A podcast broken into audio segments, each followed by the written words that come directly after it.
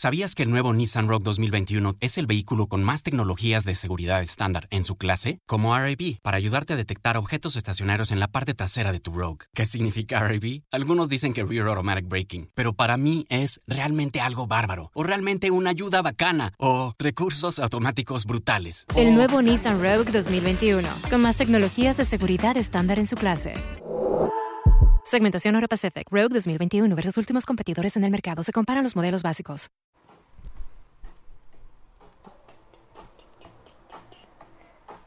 Cambiamos nuestra música de elevador por tecno.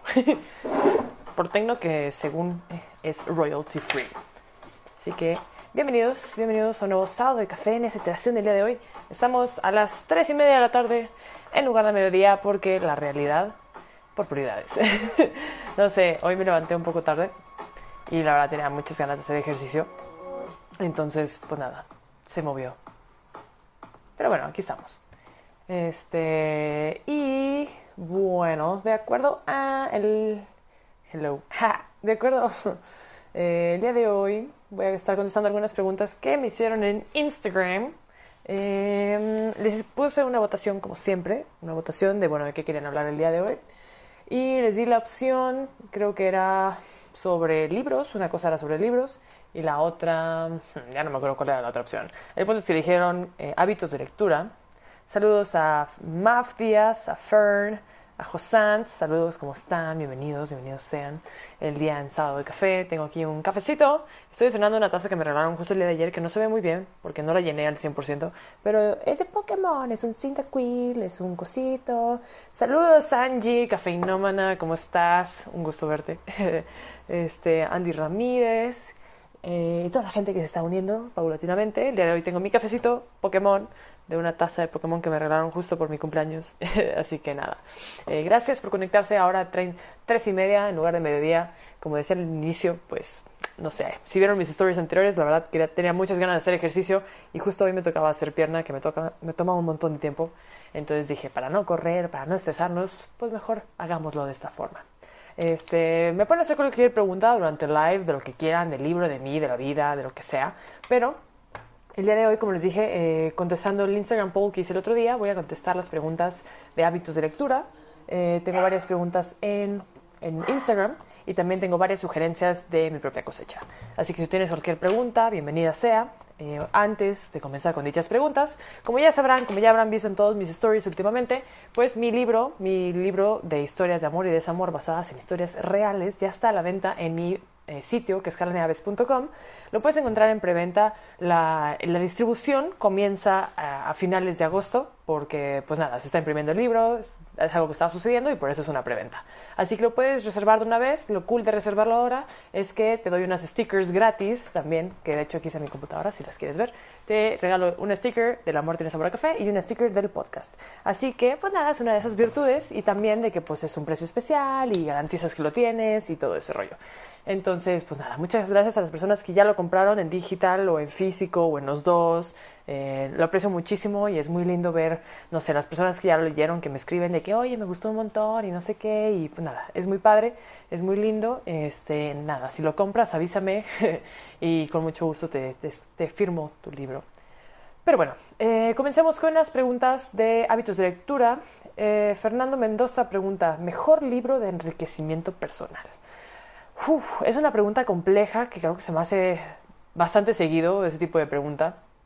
Y creo que varía mucho. O sea, obviamente hay muchos libros que yo he leído que, que me han gustado, que han trascendido en mi vida, pero creo que depende mucho de en qué situación estás, qué información sientes que necesitas y a dónde quieres llegar. Eh, o sea, no sé, por ejemplo, si estás en una situación en tu vida en la que tu mayor preocupación son las finanzas, pues obviamente un libro de finanzas va a ser el más adecuado. Y dentro del rubro de finanzas, los que yo he recomendado que me gustan mucho, eh, pues son los clásicos, el de Padre Rico, Padre Pobre. Hace no mucho empecé a leer el de I Will Teach You to Be Rich, aunque lo estoy leyendo súper lentamente, como suelo hacer. Em, también el de Jen Sincero, de You're a Badass at Making Money. Son libros muy diferentes cada uno. El de Padre Rico, Padre Pobre es como el clásico libro de finanzas que tiene varias cosas que muchos financieros en el mundo están como en desacuerdo y otros en acuerdo, pero pues es información, ¿no? O sea, de nada nos lastima tener esa información. Eh, el de I Will Teach You to Be Rich, me gusta el approach porque siento que es un poquito más humano, siento que se enfoca más en cosas que importan y menos en el que deja de gastar en un Starbucks al mes, ¿no? Y ahorra esos 50 pesos, eh, sino creo que habla de, las finanzas en un modo más holístico. Y el de Jen Sincero, de You're a Badass at Making Money, me gusta porque eh, es como una parte más emocional, o sea, de cómo es tu vínculo con el dinero, cómo lo atraes, o cómo lo repeles, o cosas por el estilo. Entonces son como libros muy diferentes que tratan el mismo tema, pero ese me gusta mucho. Eh, del enriquecimiento personal más enfocado, digamos, a, pues a uno mismo. Eh, últimamente, la verdad, em, eh, he platicado mucho de un libro que se llama Factfulness, que me gusta, pero ahora que ya estoy prácticamente por acabarlo, puedo decir que como que no me encantó tanto. O sea, trata de cómo la vida es mejor o cómo la vida es más optimista de lo que muchos pensamos. Y ya sé que siempre, siempre que hablo sobre este libro digo, bueno, justo en coronavirus es como un poco difícil verlo, porque este libro obviamente fue escrito pre-coronavirus, pero habla de cómo en general toda la vida ha mejorado, ¿no? O sea, de cómo hay menos pobreza, de cómo hay más estudios, de cómo hay menos feminicidios, de cómo hay menos lo que sea, hambruna, y uno podría decir, bueno, como que no estoy de acuerdo, porque justamente pues hay movimientos para todas estas cosas, ¿no? Está el del movimiento de Black Lives Matter, está el movimiento feminista, está el coronavirus, o sea, como que no te creo que la vida sea mejor ahora que antes. Pero pues, o sea, está padre este libro porque te muestra gráficas de, oye, no, sí, real, o sea, no sé si antes 3 millones de personas en el planeta, es un número muy bajo, pero digamos, este, se están muriendo de hambre, actualmente 300 se mueren de hambre. Y, nada, o sea, de que, bueno, te enseña un poquito de cómo el mundo es muy amarillista y cómo eh, las noticias malas se esparcen más que las buenas. Y nada, es un libro bueno en ese sentido porque te, abre un poco los ojos. Reitero, es un poco complejo leyéndolo en plena pandemia, pero pues nada, creo que es un libro bueno.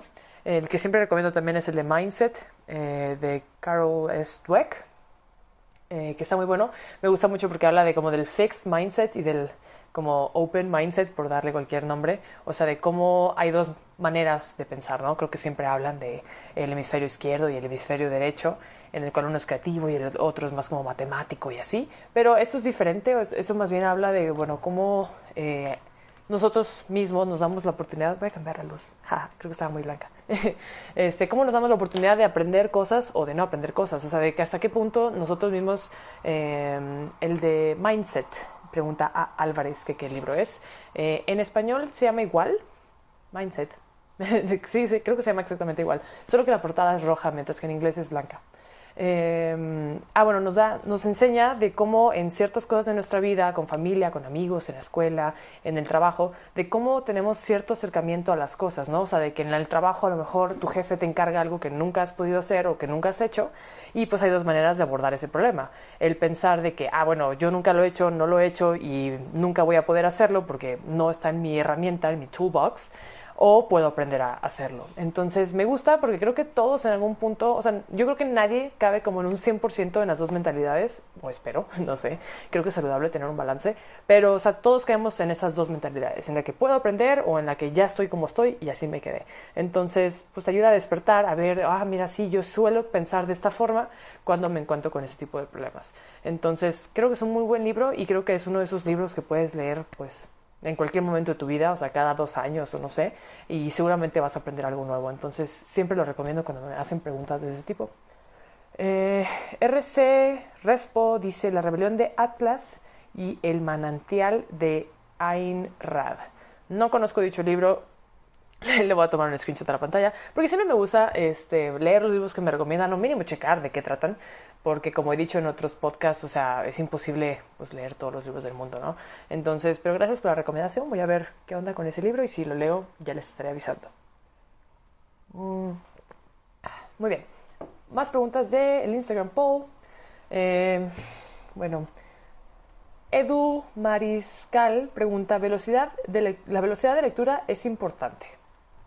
Mm, no sé es, en el pasado me han preguntado, oye, bueno, ¿y cómo mejoras la velocidad de lectura? O sea, sí, ¿no? O sea, leer más rápido. Y yo tengo sentimientos encontrados con este tema porque siento que yo cuando leo es como un momento de paz, es un momento que me dedico a mí misma, es, es, algo que hago porque quiero, porque lo disfruto, porque me la paso bien. Y el querer apresurar este proceso de leer, siento que me quita ese momento de, de disfrutar, ¿no? O sea, de que, bueno, o sea, he notado que a veces por nada más decirme a mí misma, quiero terminar este libro esta semana, entonces voy a leer rapidísimo, como que empiezo a skim over the words, o sea, pasarlas rápido y obviamente absorbes la información, pero no la estás disfrutando. Es como, no sé, ver una película, pero multiplicándole la velocidad a 1.5. Que, por ejemplo, si es un audiolibro o si es un podcast y, y la persona habla muy lento, pues va. a lo mejor, si estás escuchando esto en Spotify cuando lo sube, eh, cuando lo suba, eh, está justamente en 1.5 porque hablo muy lento. Pero cuando es una lectura, siento que es un momento de, de disfrute, ¿no? O por lo menos yo lo veo así.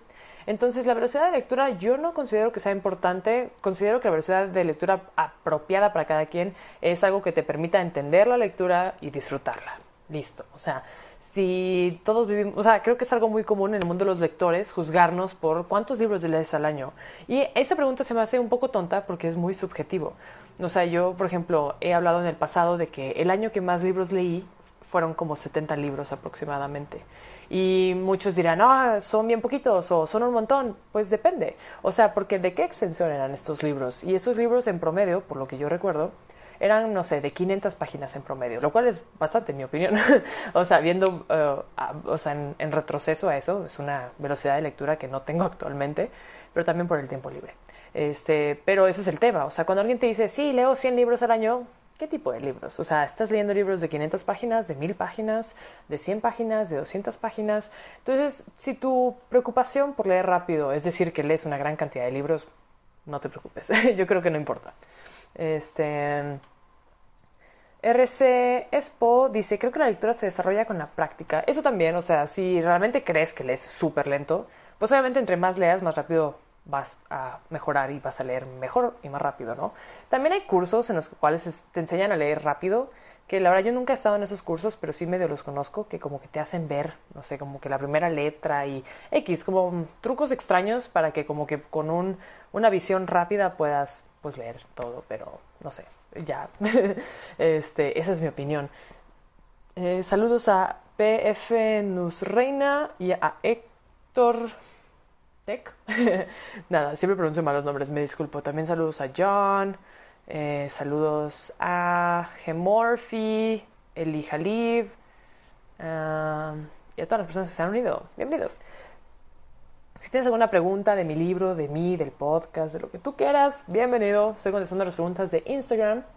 Eh, Edar Menta preguntó en Instagram novelas cortas que formen parte de una gran saga de novelas a ver, novelas cortas pero que formen parte de una gran saga o novelas inmensas en un solo tomo. No me queda muy clara esta pregunta, debo admitir. Eh, supongo que eh, te refieres a lo que yo prefiero. Y pues mira, creo que al final día como que no importa mucho si una novela, o sea, creo que esto lo puedo ver muy bien en Haruki Murakami. Eh, hay un, una, pues como una saga, por decirlo así, que se llama 1Q84 eh, de Haruki Murakami y tiene, pues por decirlo, tres tomos. Pero los primeros dos tomos, si no me equivoco, son separados.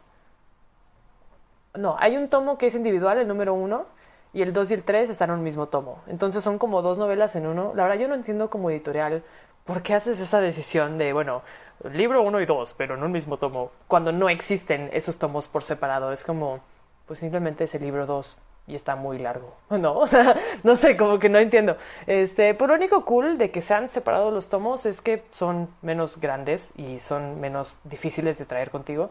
O sea, me acuerdo perfecto con el de 1Q84, que leí el primer libro, que también es una cosa grande, como 800 páginas, no me acuerdo.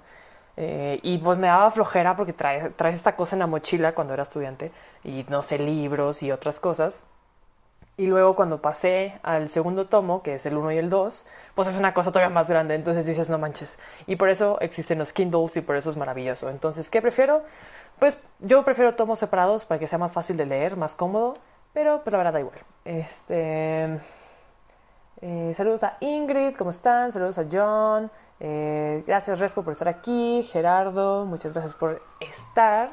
Eh, y nada, si tienes una pregunta de mí o de cualquier cosa, bienvenido. Edermento también pregunta en Instagram novelas que más te gusten.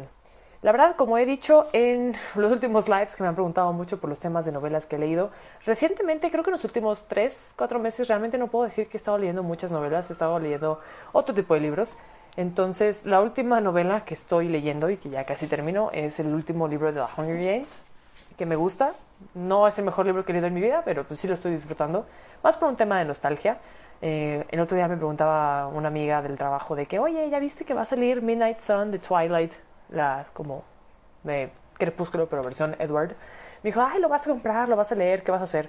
Y yo, híjole, la verdad no sé. O sea, la neta, yo leí esos libros en secundaria, como la mayoría, cuando yo tenía como 14 años, no sé. Y los disfruté y los leí y fue una cosa maravillosa en aquel momento porque yo no era en ese entonces una lectora ávida. Entonces, eh, esos libros sí los leí muy rápido y con, o sea, me los eché bastante uno tras otro y los disfruté. No voy a mentir, no me da pena. Pero ahora que sale el nuevo de Edward, como que digo, bueno, o sea, lo podría comprar como por mera curiosidad y por mera, no sé, eh, pero siento que no lo, no lo voy a disfrutar, o sea, siento que ya mi mentalidad, mi todo, ya no está en ese lugar en el que voy a disfrutar leer sobre vampiros y amor tóxico y no sé. Entonces, eh, novelas que más me gusten, saliéndonos de la parte esa de la nostalgia, eh, me gusta mucho de Haruki Murakami precisamente el de Crónicas de un pájaro que dan cuerda al mundo. Una cosa muy chistosa de Murakami son los nombres de sus libros, una cosa horrible y difícil de recordar. Pero eh, Crónicas de un pájaro que dan vuelta al mundo, de hecho eh, hago referencia a ese libro en mi libro, en un pequeño fragmento. Pero me gusta mucho por, también por cómo lo leí. O sea, lo empecé a leer en físico, lo compré en inglés, es el único libro de él que he leído en inglés. y luego en ese mismo momento eh, me fui de viaje al Amazonas, que viaje que, del cual ya he platicado. Em, y, como que estuvo muy bonito todo ese libro porque yo estaba en un momento como de autodescubrimiento y de entrar en paz emocional y espiritual conmigo misma. Y en este libro el personaje principal precisamente como que tiene ese, ese como journey, ¿no? O sea, no, no es el viaje del héroe, héroe, pero sí como que empieza en un punto en el cual su vida como que se colapsa y luego está como muy solo y luego tiene como un viaje muy raro, o sea, un viaje mental, digamos, en el cual como que descubre su nueva vida. Entonces yo lo leí estando en el Amazonas, donde no había internet, donde nadie me conocía y donde dormía en una hamaca todos los días. Entonces todas las noches le, leía bastante antes de dormir y disfruté mucho de ese libro y creo que es un buen libro. Eh, de Murakami también eh, me gusta mucho el de Sputnik, Mi Amor, así se llama. y el de eh, otra novela que haya leído recientemente. Bueno, también todos son autores japoneses, ahora que lo pienso. Pero también el del cielo es azul y la tierra blanca, de Yoko algo, no me acuerdo su apellido. me parece también muy lindo porque habla de una relación de una señora, creo que tiene como 40 años, eh, y ella, digamos que se enamora de su ex maestro de la universidad. O sea, el señor ya tiene como 60 años, ella tiene 40. Y es un amor muy atípico y te cuenta mucho de la vida de ella pre este hombre y la vida de este hombre pre ella. Entonces, de cómo pues, sus vidas se van como entrelazando de una manera pues, bastante natural y bastante orgánica. Y me parece un libro muy lindo. También creo que algo que he encontrado en la literatura japonesa es que es como muy serena, digno de un japonés pero como que en ningún momento sientes un clímax, en ningún momento sientes así una tensión o, ganas de llorar. Yo no lloro con los libros, la verdad, pero o sea, es como lectura muy serena que como para apagar tu cerebro, relajarte, leer sobre la vida y reflexionar sobre la tuya, me gustan, entonces los recomiendo. Eh, Karen en Instagram pregunta tips para no dejar libros a medias. Voy a tomar un poco de café. Eh, saludos a José a Emma Pema y a Rarroyo. Tips para no dejar tus libros que empiezas a medias. Mira, yo no estoy peleada con dejar libros a medias. Como he dicho en diferentes lives, yo siento que la lectura tiene que ser algo que disfrutes. Entonces, si estás dejando un libro a medias, seguramente es porque no te está gustando o seguramente hay algo en él que como que no te atrae, hay algo en él que como que no. Entonces, si no te gusta, si no lo estás disfrutando, si tienes muchas ganas de dejar ese libro cerrado y en su mesa, hazlo. no hay tal cosa, o sea, no necesitas terminar un libro que no te gusta. Y es mejor empezar con un libro que, pues sí, que si te guste, ¿no? Es como todo. Entonces, yo a mí me encanta dar el ejemplo de una serie de Netflix, ¿no? Imagínate que estás empezando a ver un capítulo de una serie que tiene tres temporadas y cada temporada tiene 15 capítulos, por decir cualquier cosa. Y ves el primer capítulo y como que no te gusta, pero dices, bueno, voy a darle chance. Ves el segundo capítulo y dices, mmm, X. Ves el tercer capítulo y dices, mm, neta X. ¿Y por qué verías el cuarto? O sea, si ya viste tres capítulos de una hora, ¿por qué intentarías ver el cuarto? ¿Por qué intentarías terminar las tres temporadas que te quedan? Si no te gustó, no te gustó y listo. en lo que sigue, cambia de canal, cambia de Netflix, cambia de serie. Eh, y ve otra cosa. Entonces con los libros es igual. O sea, si ya leíste el primer capítulo, el segundo, el tercero, el cuarto, el quinto, dependiendo qué tan grande sea el libro, este, y no te gusta, no te gusta, no te gusta, no hay bronca, no lo leas este, y busca algo que sí te guste. Entonces, esas son mis recomendaciones de los, eh, las preguntas que me hicieron en Instagram. Eh, si tienes alguna pregunta referente a cualquier cosa, bienvenido sea. Pero a continuación de, les comenté en el Instagram poll que, que preferían hablar, ¿no? Y todos eligieron, bueno, creo que como el 70%, este, eligió que querían hablar de hábitos de lectura.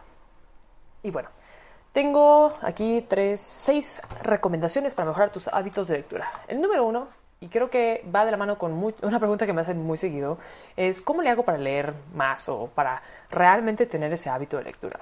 Y mi recomendación es empieza chiquito. O sea, y esto aplica realmente para cualquier hábito, pero yo lo estoy plasmando en la lectura. Si quieres ser un lector, denominarte lector, lee por lo menos 5 o 10 minutos al día. O sea, para ser un lector no tienes que leer una hora diaria todos los días. O sea, para ser un lector simplemente abre un libro todos los días. Y aunque leas una hoja, aunque leas 5 minutos, 10 minutos, o sea, creo que, o sea, el empezar a leer, si te pones la meta de voy a leer 5 minutos, nada más, cronómetro si quieres, 5 minutos voy a leer, empiezas a leer y a lo mejor en esos 5 minutos que empezaste a leer te picas con algo, o sea, te clavas con algo. Entonces dices, híjole, me faltan tres hojas para terminar este capítulo, mejor lo acabo. Entonces ya se te fueron otros cinco minutos más y acabas el capítulo y encuentras que se queda en algo así como de suspenso y dices, ok, bueno, voy a empezar el siguiente. Y así, entonces como ponerte una meta tan baja como leer cinco minutos ya te está poniendo en ese lugar que tú necesitas para a lo mejor leer más que solo eso. Pero si hay algo en ese libro que no te clavó, bueno, leíste cinco minutos y listo, ¿no? O sea, ya leíste por hoy. Entonces creo que esa es una muy buena idea si quieres como hacerte ese hábito de leer más seguido. Em, número dos, mi recomendación número dos para mejorar tus hábitos es lee algo que amas. Y va justo con el comentario de esta chica de cómo, con Karen, si se llama Karen, este, de cómo no dejar libros a medias. O sea, creo que lo importante es leer algo que ames. O sea, que realmente el libro que abras sea un libro que pues esté en tus manos por un motivo. O sea, no que lo estés comprando o leyendo porque es el libro popular o porque va a salir la película o porque eh, todo el mundo ya lo leyó menos tú.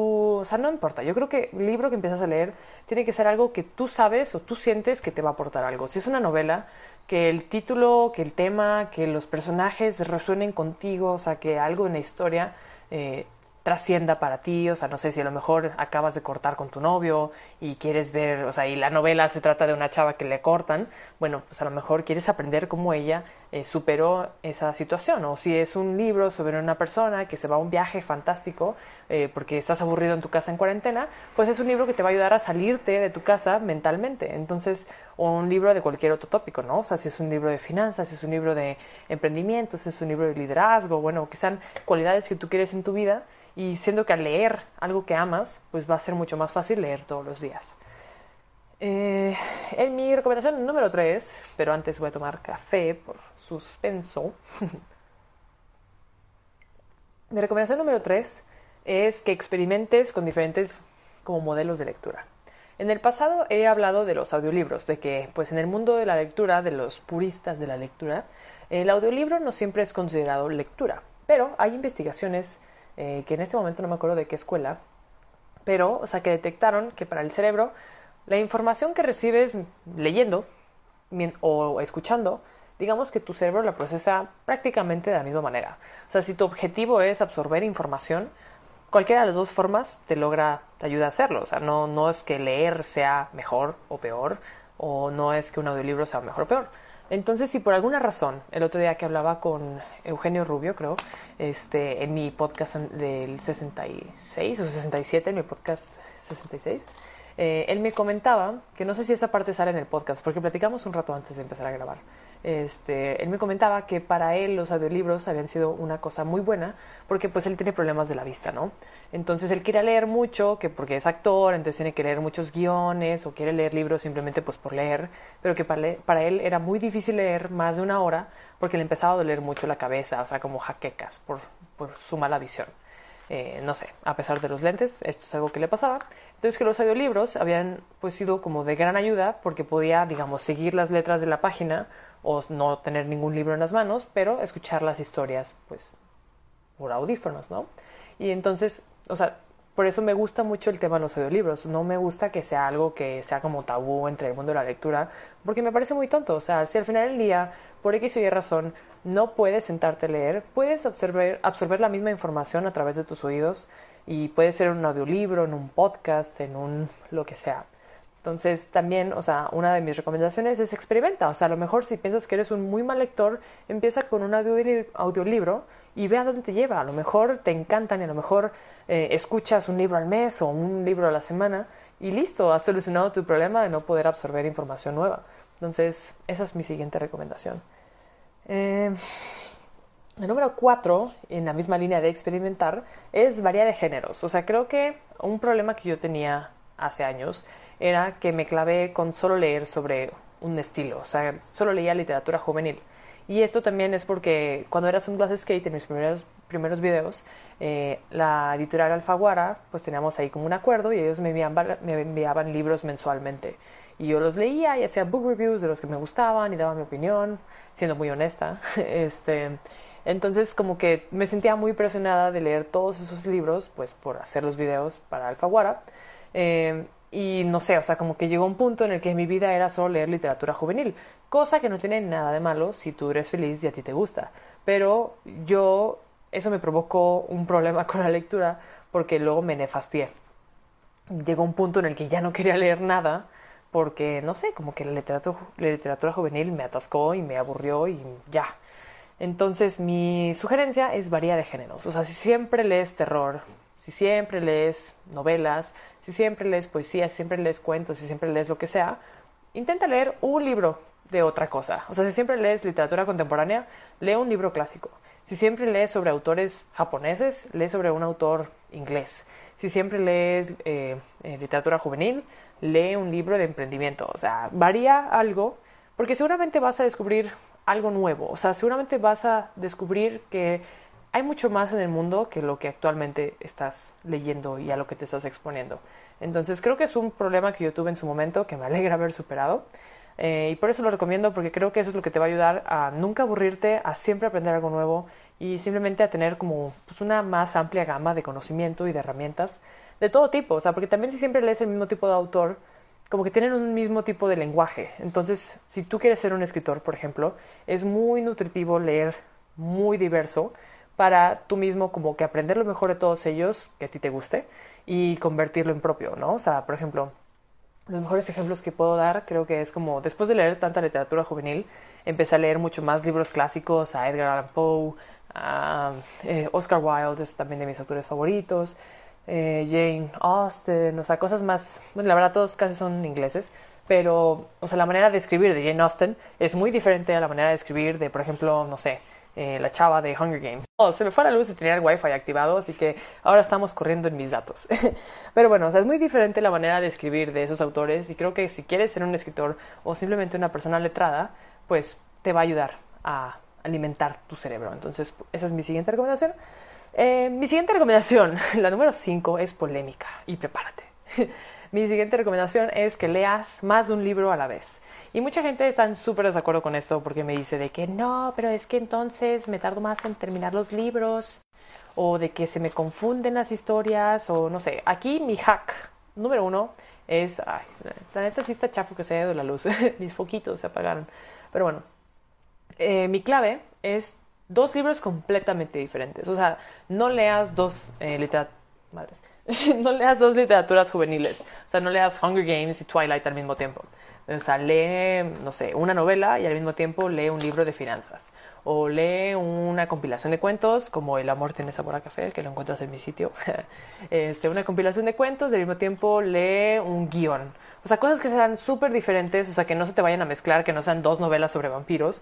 Este, y creo que eso está bueno porque yo no siempre tengo ganas de leer lo mismo y lo comparo nuevamente con Netflix. O sea, a lo mejor estás viendo, no sé, por decir, eh, Game of Thrones, la serie, ¿no? Estás viendo, hoy viste un capítulo de Game of Thrones, pero a lo mejor mañana quieres ver un capítulo de, no sé, la serie que quieras, de Casa de Papel.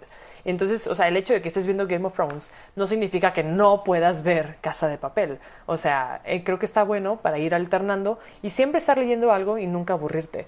Entonces, yo por eso recomiendo leer más de, un libro a la vez. Eh, y nada, o sea, la verdad, a mí, como dije anteriormente, no me importa, o sea, si me tardo un mes en leer dos libros, o sea, como que no me importa la velocidad con la que los termino, siempre y cuando los disfrute y siempre y cuando aprenda algo.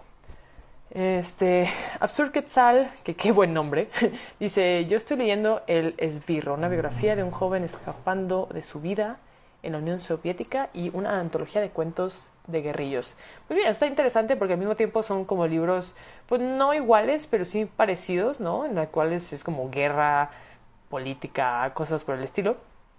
Pero pues nada, o sea, digo, a cada quien le funciona diferente lo que yo comenté es lo que a mí me funciona, si a ti te funciona una técnica distinta, pues bienvenido, o sea, pero yo creo que está cool leer más de un libro a la vez.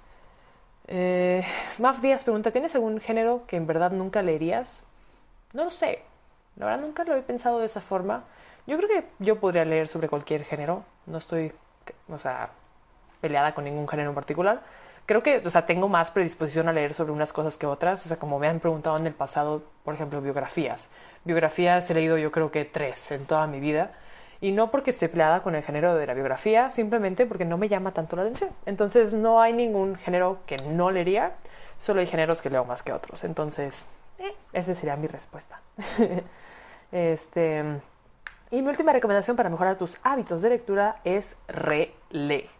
Y esa también es polémica. Yo sé que mucha gente no le gusta releer los libros porque piensan que, oye, pero es que no, si releo un libro que ya leí, estoy perdiendo mi tiempo, podría leer un libro nuevo. Y, o sea, sí, pero, por ejemplo, como decía de Mindset al principio de Live, Mindset es un libro en el cual, o sea, yo creo que puedes aprender algo nuevo cada vez que lo leas. O sea, si lo lees una vez al año o una vez cada cinco años o la frecuencia que tú quieras, yo siento que tu vida cambia, tus aprendizajes cambian, tu, madurez cambia y absorbes algo distinto. O sea, por ejemplo, el Mindset, que yo lo leí hace como más de un año, eh, pues lo, lo leí hace un año y ahora que ha pasado tiempo, mi vida es muy distinta. Y hay ciertas partes en Mindset que habla sobre la paternidad, de cómo ser un mejor papá. Y yo, por ejemplo, yo no tengo hijos. Entonces, no sé, el día que algún día maybe decida tener hijos, pues volver a leer esa parte del libro me va a nutrir mucho más porque lo puedo ver realmente en mi vida. O sea, ya yo con mis hijos, en el caso hipotético de que los tenga, ¿no?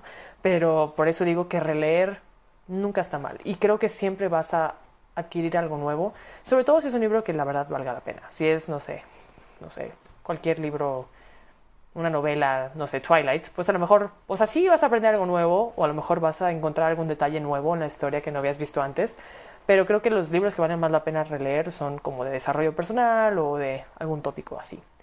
Eh, soy Dan, Dani, dice, yo hace mucho tenía el hábito de la lectura, pero lo perdí. Por ahora, con lo que nos compartes, intentaré retomarlo y variar en los géneros, justo como nos dices. Eh, qué bueno, me, me alegra, ya me avisarás cómo te va. Este, te digo, a mí me pasó eso, o sea, dejé de leer un tiempo, o sea, pasé de leer 70 libros al año a leer, no sé, uno al mes. Y para mí era horrible, o sea, porque como que te pones cierto estándar de yo soy una persona que lee, yo leo tanto y yo tal, pero pues nada, o sea, como todo, es... Oye, dice N. Neil Felin que rife un libro. Es una excelente idea, sí puedo rifar un libro. me lo voy a anotar y vamos a ver cómo lo hacemos, pero me, me gusta. Me encanta que hagan sugerencias, ya sea de libros o de rifar libros. Ustedes hagan sugerencias, en serio las tomo en serio. en serio las tomo en serio, es redundante.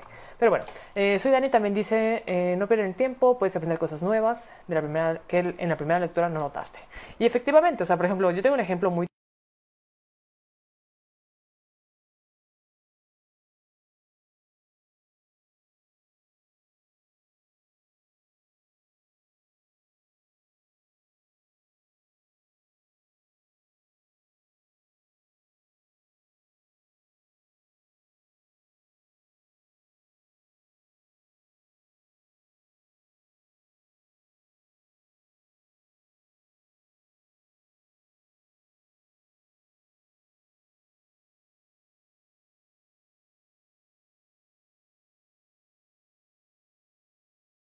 que no había notado la primera vez que lo leí. Entonces digo, o sea, pero no sé, o sea, obviamente está cool en historias, también en novelas, pero pues creo que es mucho más relevante en cosas tipo Mindset o The Power of Habit, o sea, libros como que realmente que te enseñan algo. Porque si es nada más una novela, pues a menos de que te encante, no creo que vayas a aprender mucho más. Este, así que sí. Así que bueno, mis recomendaciones para mejorar tus hábitos de lectura es lee mínimo 5 minutos al día, que seguramente esos 5 minutos se van a extender más. Eh, número 2, lee algo que ames, no te forces a acabar un libro que no valga la pena para ti. 3. Experimenta con audiolibros, libros normales, con diferentes cosas, libros digitales. Tú experimenta y veamos qué resultado te da.